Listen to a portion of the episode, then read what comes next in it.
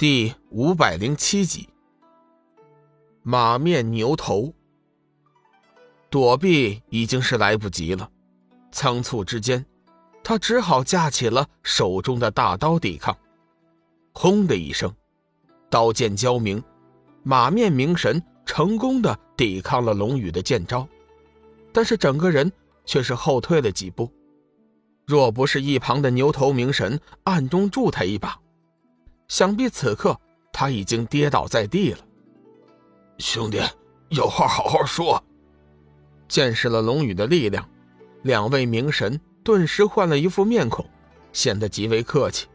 尤其是马面，完全忘记了先前那一箭之仇，一副嬉皮笑脸的模样。两位大仙，真的想去面见明皇陛下吗？所谓伸手不打笑脸人。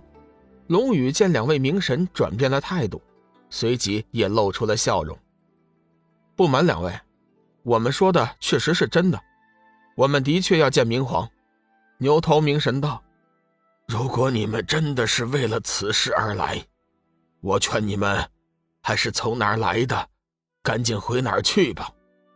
明皇陛下已经五百年没有露过面了。”龙宇微微一惊，暗道。莫非这明皇的失踪和死灵修真复活之间有什么关系不成？幽梦似乎也觉出了什么，说：“两位大神，你们怎么知道明皇已经有五百年未曾露过面了？”马面明神嘴角微微露出得意的笑容：“我等自然知道，以往每过十年，明皇会召集各城的牛头马面开会，但是距离上次大会……”已经有五百年没有再继续召开了，眼下冥界完全是时王控制，情景已经一天不如一天了。说到最后，马面似乎有些不忿。龙宇心道：莫非牛头马面对狮王的统治不满？想到这里，龙宇说：“两位，难道你们自五百年前，至今再未去过冥界皇城吗？”牛头道。妈的，我们两兄弟在这丰都都待了五百年，就都没有挪过窝呢。敢问两位大神，以前是直接从属于明神大人吗？马面明神微微点头。没想到你们两个倒是有些见识。想当年，爷爷我一人手下统领着十万阴兵，那是何其的威风，如今却被秦广王那厮弄来看大门。真是欺人太甚！马面的话很快让牛头也引起了共鸣。老牛，提那王八羔子做什么？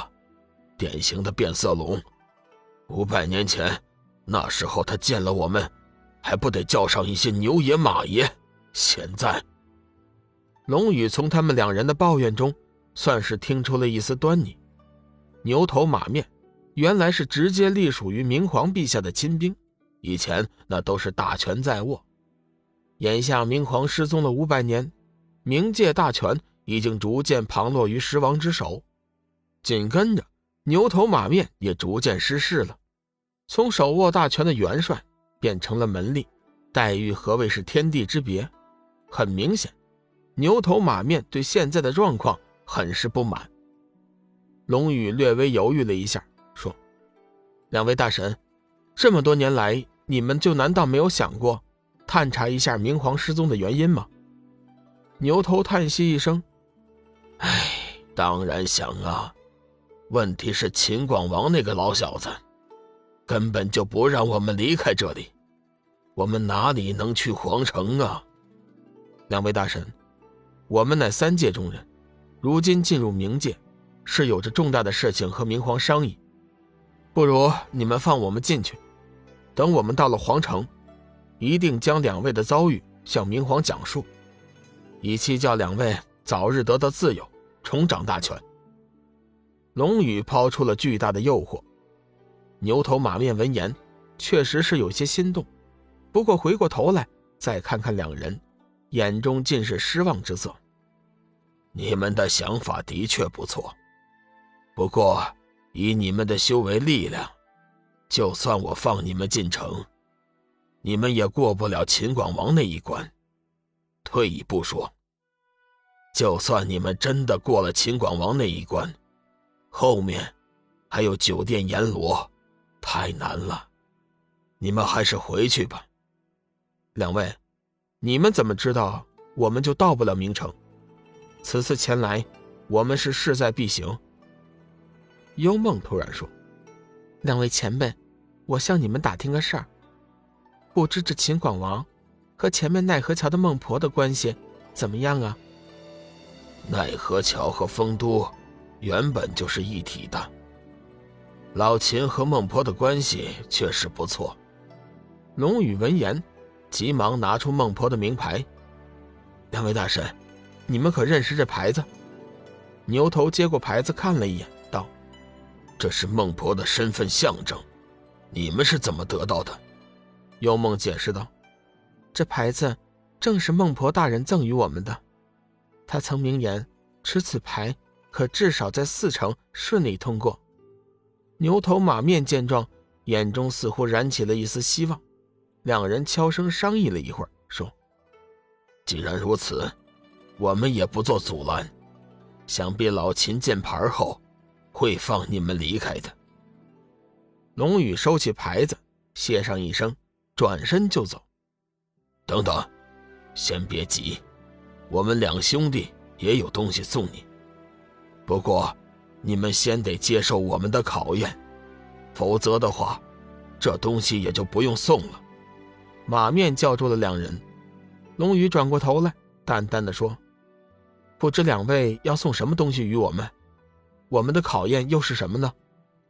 我们要送你们的东西，和孟婆牌有些相同。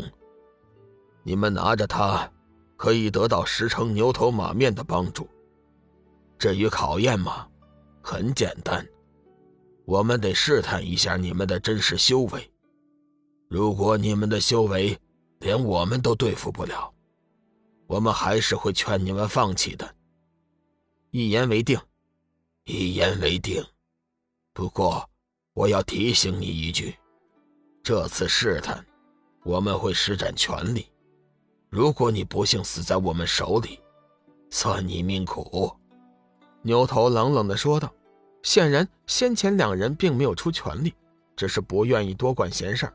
才故意示弱龙宇，此刻为了自己的身家性命，却不得不尽全力的考验。马面也换上了一副冰冷的面孔。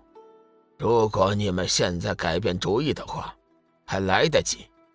相信孟婆大人会送你们回去三界的。哼哼，不达目的绝不罢休。你们的挑战我来应付。我先来。牛头举起手中的钢叉。脸上凶光乍现，也不见其做事，手中钢叉犹如灵动的活物，化作一束乌光，绕向龙宇的咽喉。幽梦看得心惊，才知道这两人并没有说假话，确实是动了真格的。